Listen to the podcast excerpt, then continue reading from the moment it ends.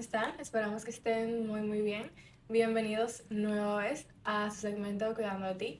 El día de hoy tenemos un programa súper especial. Estaremos hablando sobre los trastornos de personalidad y su relación con el derecho. Antes de empezar, eh, me gustaría anunciarles que a partir de ese programa estaremos haciendo como ciertas em, agrupaciones, es decir, hablaremos de temas psicológicos en una relación en específico y vamos a agruparla por episodios para que tenga un contexto un poquito más entendible. Entonces, a partir de hoy estaremos hablando sobre temas que están relacionados con la psicología jurídica. Antes de comenzar, también recordarles que no somos juristas todavía y no somos psicólogas, entonces cualquier información que les resulte de interés pueden comentarla con un abogado, con un psicólogo. Sin más, podemos empezar. Bueno, la verdad es que este tema me emociona un montón porque desde que lo mencionábamos y lo pusimos como sobre la mesa fue un tema muy interesante y es algo que casi no se trata la mayoría de las veces como en el contexto que tiene esta relación con el derecho. La verdad es que la psicología jurídica abarca muchas ramas mientras estuve investigando pero eh, en primer lugar y para un contexto general, la psicología jurídica lo que hace es que estudia el comportamiento de las personas directamente en su comportamiento legal y cómo le afecta, cómo una persona puede de repente tener un comportamiento que vaya a ser penado o un comportamiento que pueda alterar el orden de lo social. Entonces eso es lo que abarca la psicología jurídica más o menos. Exactamente como lo mencionas. Y realmente entendemos que es un tema bastante importante a mencionar por el hecho de que em, en la generalidad no se cuestiona lo suficiente cuál es la relación que tiene una persona, digamos que tiene un trastorno mental, un trastorno de personalidad en este caso, em, qué sucede si esa persona va a juicio o qué sucede si esta persona tiene em, alguna interacción con un hecho jurídico o un acto jurídico y es algo que no se menciona y es importante poner sobre la mesa, porque realmente em, no se entiende lo suficiente, pero em, las personas que tienen un trastorno de personalidad, como un trastorno de personalidad antisocial, por ejemplo, narcisista o de cualquier otro tipo que vamos a mencionar a continuación, y cuando se involucran en un hecho legal, que involucre la conciencia de la persona sobre el comportamiento de lo que acaba de realizar, eh, no solemos prestar mucha atención porque no relacionamos que el hecho de que una persona tenga un problema mental puede tener influencia en su comportamiento en la sociedad o en lo que digamos que la misma sea consciente de, su comportamiento como persona. Entonces, cuando hablamos sobre un sistema jurídico y una persona que tiene un trastorno mental, es un tema un poquito muy complicado y es bastante delicado. Y es justamente esta relación que la hace la psicología jurídica. Cuando hablamos de psicología jurídica, entendemos que la misma estudia el comportamiento de la persona y cuál sería su implicación en el ámbito legal. Por ejemplo, eh, una persona puede tener un trastorno de personalidad eh, y en un ámbito penal esto podría afectar un poquito la responsabilidad que tenga la persona de haber cometido el hecho. Ojo, y quiero aclarar, no significa que si una persona tiene algún problema em, mental como un trastorno de personalidad, lo exime de, culpa del hecho que haya cometido. No es eso, sino más bien que la pena puede ser atenuada por el hecho de que esta persona puede que, dependiendo del trastorno de personalidad que tenga, no sea tan consciente de lo que haya cometido. Eh, no solamente se refiere a un caso penal, puede ocurrir también en un caso civil. Por ejemplo, cuando una persona es testigo de un hecho o cuando una persona eh, necesita ser consciente de un testamento, la psicología jurídica lo que hace es evaluar si esa persona está en condiciones mentales para poder dar ciertas declaraciones, para poder firmar ciertos documentos, entre otros casos. Y bueno, los trastornos de personalidad se podrían definir como un comportamiento que surge en una persona que puede abarcar desde principios de la adolescencia, puede venir incluso desde la infancia, pero siempre son permanentes y pueden afectar a la forma de recibir la información, la forma de ver el mundo, la forma de comportarse, la forma de ver a las demás personas. Y por esta razón, al ser permanentes y cambiar la forma en la que su cerebro procesa la información, se vuelven un trastorno de personalidad y hacen que sea aún más difícil para el individuo darse cuenta de que hay algo en sí que no es normal, que no es lo que sucede dentro de los cerebros de todo el mundo.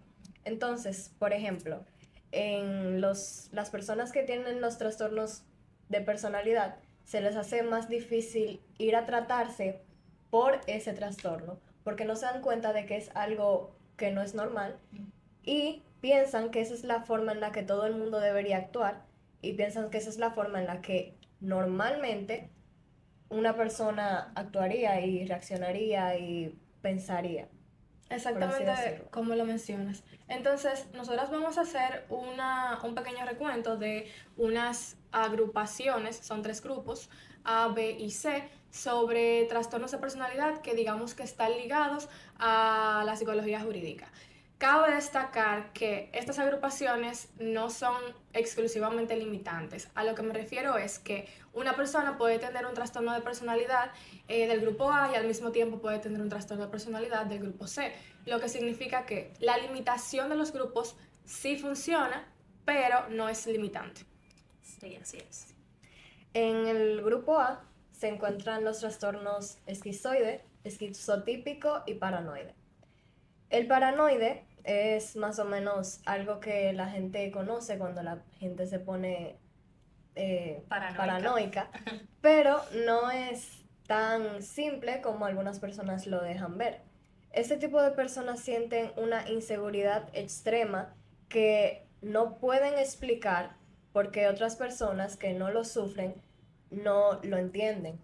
Para algunas personas puede verse como algo ilógico, pero el sentimiento de esas, esos episodios que ellos sienten son muy reales, al igual que estuvimos hablando cuando estuvimos eh, tratando sobre los trastornos somatomorfos, que otras personas podrían verlo como algo que no tiene sentido, pero el sentimiento es muy real. Los esquizoides son los que sienten, no sienten este deseo de socializar en el sentido de que ni siquiera con familiares a veces quieren ser parte de ese grupo, no quieren ser parte de grupos sociales, no les interesan las relaciones eh, con otras personas, no les interesa ni siquiera a veces las relaciones sexuales ni nada de eso, y no tienen ningún interés en formar parte de la sociedad y en tener algo que ver con las interacciones sociales, no por quizás una inseguridad, sino porque no sienten ese placer al estar cerca de la gente. Mientras que el esquizotípico suele ser más difícil para ellos porque sienten cierta ansiedad al acercarse a las personas y no tienen esta capacidad de relacionarse con las demás personas y formar parte de la sociedad debido a que no saben cómo hacerlo, se les dificulta, les da ansiedad y también tienen eh, muchos pensamientos y formas de pensar mágicas, como que su forma de pensar es muy diferente a la de las demás personas. Por ejemplo, estuve investigando y hay algunas personas que cuando sufren de este trastorno sienten que quizás la meteorología tiene que ver con algo que les puede llegar a pasar, de que si está tronando, eso significa que si yo pongo un pie afuera me va a caer un rayo y cosas así. es como una exageración en algunos pensamientos. Y una superstición extrema también. Pensamiento mágico. sí. Ok. Em, en el grupo B tenemos cuatro tipos, a diferencia de en el grupo A y el grupo C. En el grupo B tenemos eh, trastorno límite de la personalidad o trastorno limítrofe también se puede llamar así, trastorno antisocial, trastorno histrónico y trastorno narcisista de la personalidad. De estos tipos ya hemos hablado con anterioridad. Y algo que no mencionamos al principio es que cada grupo tiene, digamos que ciertas características entre sí que comparten esos trastornos y justamente por eso es que se agrupa. Entonces, en, en el grupo número B, por ejemplo, el trastorno social de la personalidad está un poquito más eh, relacionado con los actos delictivos, puesto que las personas que tienen un trastorno social de la personalidad eh, tienden a romper las reglas de una manera más frecuente, porque son personas que no sienten, digamos que mucha importancia o no le dan la valoración suficiente a todo lo externo, a la sociedad externa, y no les importa realmente causar algún daño a otra persona. Entonces, el trastorno narcisista de la personalidad, digamos que se caracteriza, como ya sabemos, por el hecho de que la persona tiene un ego demasiado elevado. Es decir, esta persona se siente bastante superior con respecto a las demás personas. Superior eh, físicamente, superior en intelecto, superior en todos los sentidos posibles. Em, por otra parte, tenemos el trastorno límite de personalidad o TLP, que se caracteriza sencillamente porque la persona tiene una alteración de su persona eh, bastante marcada, en un sentido de que son personas con poco equilibrio emocional. Son personas que es muy poco probable que tengan relaciones interpersonales sanas, es muy poco probable que tengan un equilibrio en su vida porque no tienen, o sea, no tienden a tener ese equilibrio emocional y son personas que tienen una vida, digamos que bastante caótica, porque son personas que la gran mayoría del tiempo eh, están ligadas a dependencias, digamos que de alguna droga o de alguna sustancia.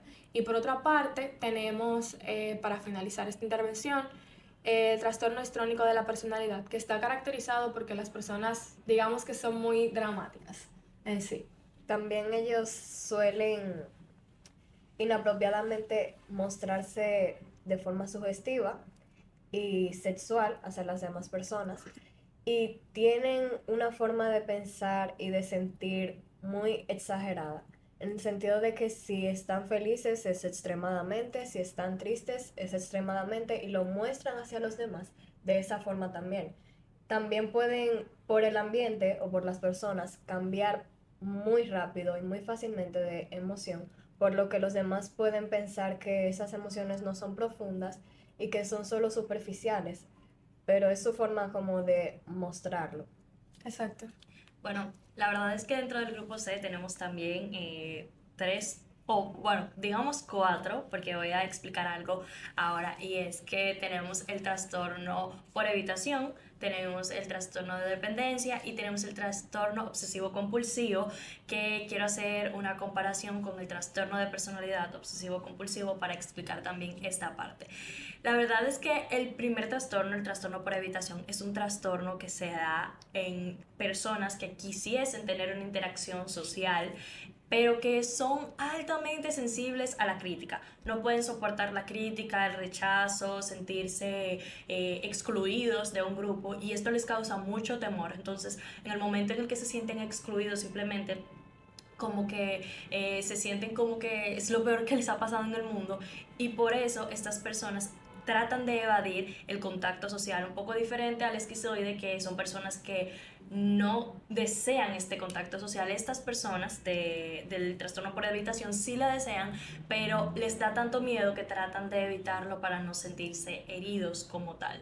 También tenemos el trastorno por dependencia. El trastorno por dependencia es una persona muy sumisa, una persona que eh, al final del día lamentablemente no tiene el timón de su vida y usualmente por desgracia, estas personas encuentran personas quizá con trastorno narcisista o con personalidades bastante fuertes que están rigiendo cada paso de su vida, que le están diciendo qué hacer, que están guiándoles en cierto sentido. Entonces estas personas se vuelven totalmente dependientes de la opinión y del deseo de los demás en su vida, lo que los puede llevar también a cometer acciones ilegales simplemente por no decirle que no a su pareja o a su amigo per se, porque sienten que esa persona es la que tiene el derecho de decidir sobre mi vida, porque son bastante los mismos. Entonces tenemos también el trastorno obsesivo compulsivo y la verdad es que de este trastorno yo siento que se ha hablado mucho, pero siento que hay muy poca información que lo diferencia del trastorno de personalidad obsesivo compulsivo. Entonces vamos a hacer una diferencia. El trastorno de personalidad obsesivo compulsivo como tal eh, son personas que son muy organizadas, que son muy estructuradas, muy correctas, tienen un mundo bastante, bueno, organizado alrededor de ellos. Sin embargo, estas personas han vivido con este trastorno, por lo cual consideran que es normal, es lo natural en su mundo. Ellos no se sienten incómodos con esto. Lo que sí son personas un poco reacias a los cambios, son personas que no les gusta que juegue con su tiempo o con su organización, tienen estructuras muy marcadas, entonces son un poco intransigentes a la hora de que otras personas quieran meterse en sus vidas. Eh, pero las personas que tienen el trastorno obsesivo compulsivo, estas personas están conscientes de la obsesión y la compulsión y saben que esto no está bien, pero no pueden dejar de hacerlo. O sea, pongámoslo en este contexto. El, trastorno obsesivo compulsivo se caracteriza por la obsesión y la compulsión. La obsesión son los pensamientos que vienen y vienen frenéticamente y, por ejemplo, tumba la cámara, tumba la cámara, tumba la cámara, tumba la cámara porque si no tumba la cámara va a pasar esto. Entonces la persona sabe que no está bien, pero la compulsión es más fuerte. Y aunque esa persona sabe que no está bien, lo hace. Entonces esta es la diferencia, que las personas que tienen el trastorno de personalidad obsesivo-compulsivo están estructuradas dentro de un mundo que ellos entienden que está bien para ellos y las personas con eh, el trastorno obsesivo compulsivo entienden que lo que, lo que están haciendo no está bien, pero no pueden parar de hacerlo. Justamente eh, lo que diferencia este, o sea, un trastorno de personalidad con un trastorno de ansiedad es exactamente esto.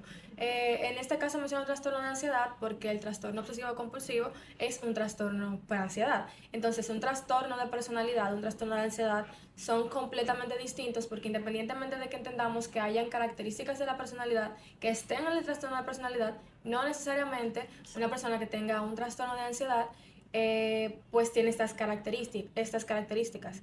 Y es justamente porque la conciencia de lo que es racional y lo que no es racional, o lo que se supone que es normal o no es normal, puede estar presente en una persona que tenga un trastorno de ansiedad, pero no en una persona que tenga un trastorno de personalidad. Porque hay que recordar eh, este punto y hay que marcarlo mucho. Cuando una persona tiene un trastorno de personalidad, como dijimos eh, anteriormente, como mencionaste, es una estructura que tiene esa persona dentro de sí.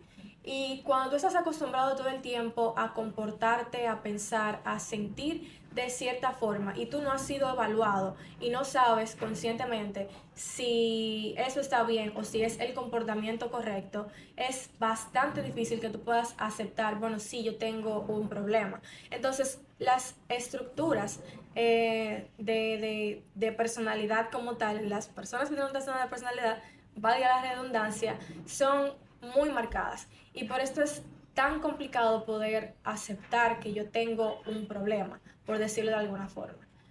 Y es que vienen desde el principio de la adolescencia o incluso desde la infancia y permanecen ahí hasta la adultez.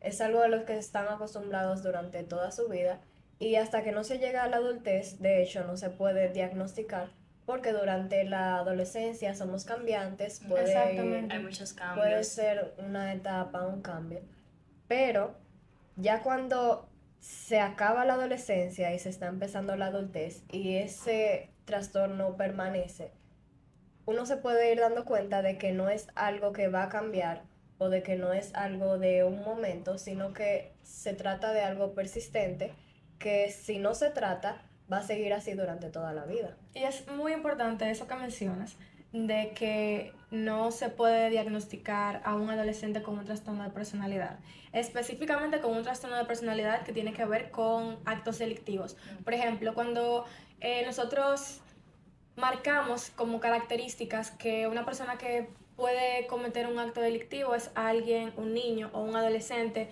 que digamos que se fuga de la escuela, eh, hace algunos actos vandálicos, tiende a tener algún comportamiento agresivo o violento con otros niños o con otros adolescentes. No necesariamente porque un adolescente o un niño tenga estos problemas de conducta significa exclusivamente que esta persona eh, tiene un trastorno de personalidad o puede convertirse en una persona con actos vandálicos o actos delictivos. Y es justamente, como lo mencionaste, porque en la adolescencia nosotros como seres humanos estamos acostumbrados y a eso, por eso estamos aquí, básicamente, porque tenemos este tipo de comportamientos, pero somos personas cambiantes. Entonces, lo que caracteriza esto y, lo remarca, lo remarca, y lo remarca, es, es que es un comportamiento eh, persistente. Porque que un adulto que tenga 20, 21, 25 años tenga este, este tipo de, de comportamientos desde que es un niño, claramente ya es algo bastante... Ya enciende una alerta. Exactamente. Un tema totalmente diferente. Es algo bastante repetitivo. Sí. Yo entiendo que esto realmente es, debe ser algo que nosotros tratemos de incluir en las cosas que hay que saber y entender, pero saber y entender bien. No simplemente leí esto por ahí ya como que sí se me va a olvidar, sino entender esto porque... Interiorizarlo. Sí, interiorizarlo, porque eh, muchas veces la gente piensa que es tan sencillo como que, ah, fulanito hace tal cosa, entonces fulanito ve esto. O Entonces realmente no, tenemos que tener mucho cuidado con eso porque así como hay muchas cosas que nosotros vemos, hay otras cosas que no vemos que cambian totalmente la ecuación. Exactamente. Y que igual un niño o un adolescente que tiene un comportamiento agresivo, un comportamiento eh, violento, no necesariamente tiene que ver con algo eh, patológico. Puede ser algo de su entorno social. Algo aprendido, un comportamiento adquirido de, de, su familia, por ejemplo. Exactamente. Entonces, Entonces es, es bueno que hayamos hecho esa delimitación. Y es muy importante también que tomemos en serio a estas personas con los comportamientos o pensamientos que tienen, porque aunque de parte de nosotros no se vea como algo racional y se vea como algo ilógico, quizás su forma de pensar, su forma de actuar, para ellos es muy real mm. y no es culpa de ellos que estén pasando por eso. Así que en vez de tomárselo como burla o tomárselo como que esa persona está actuando de esa forma solo porque quiere, deberíamos ponernos del lado de ellos y pensar en cómo nosotros actuaríamos si estuviéramos en ese, en, ese lugar. Es parte del respeto porque es deberíamos de tomar en cuenta el hecho de que esa persona no actúa así porque quiere, sino porque es lo que ha aprendido toda su vida. Igualmente, es, digo yo, pienso que es de igual forma eh, responsabilidad de todas las instituciones que tienen que ver con el sistema jurídico entender este tipo de conductas. Porque justamente, a lo que habíamos hablado al principio, esto es lo que trata la psicología jurídica, de que en los sistemas legales, a pesar de que existen distintos tipos de sistemas legales, haya una eh, comprensión, digamos, por las personas que tienen algún tipo de trastorno mental, que aunque el hecho de que tú tengas un trastorno mental no significa que tú no eres culpable de lo que tú hiciste. Sí tiene que ver muchísimo con la pena que te pueden dar o con la sentencia, etcétera, etcétera. Entonces, es necesario que los sistemas legales, digamos que se adecúen un poco a comprender y tengan a personas preparadas para que puedan diagnosticar este tipo de problemas. Realmente. Y bueno, eh, este tema ha sido súper, súper, súper, súper interesantísimo. Eh, más adelante seguiremos abundando sobre estos trastornos y seguiremos hablando sobre conducta delictiva y demás. Em, este ha sido el programa de hoy. Muchísimas gracias por vernos. Recuerden, nueva vez, no somos juristas ni psicólogos, entonces si algo de lo que le mencionamos a ustedes el día de hoy eh, les resulta interesante, pueden consultarlo. Muchas gracias por vernos y hasta la próxima.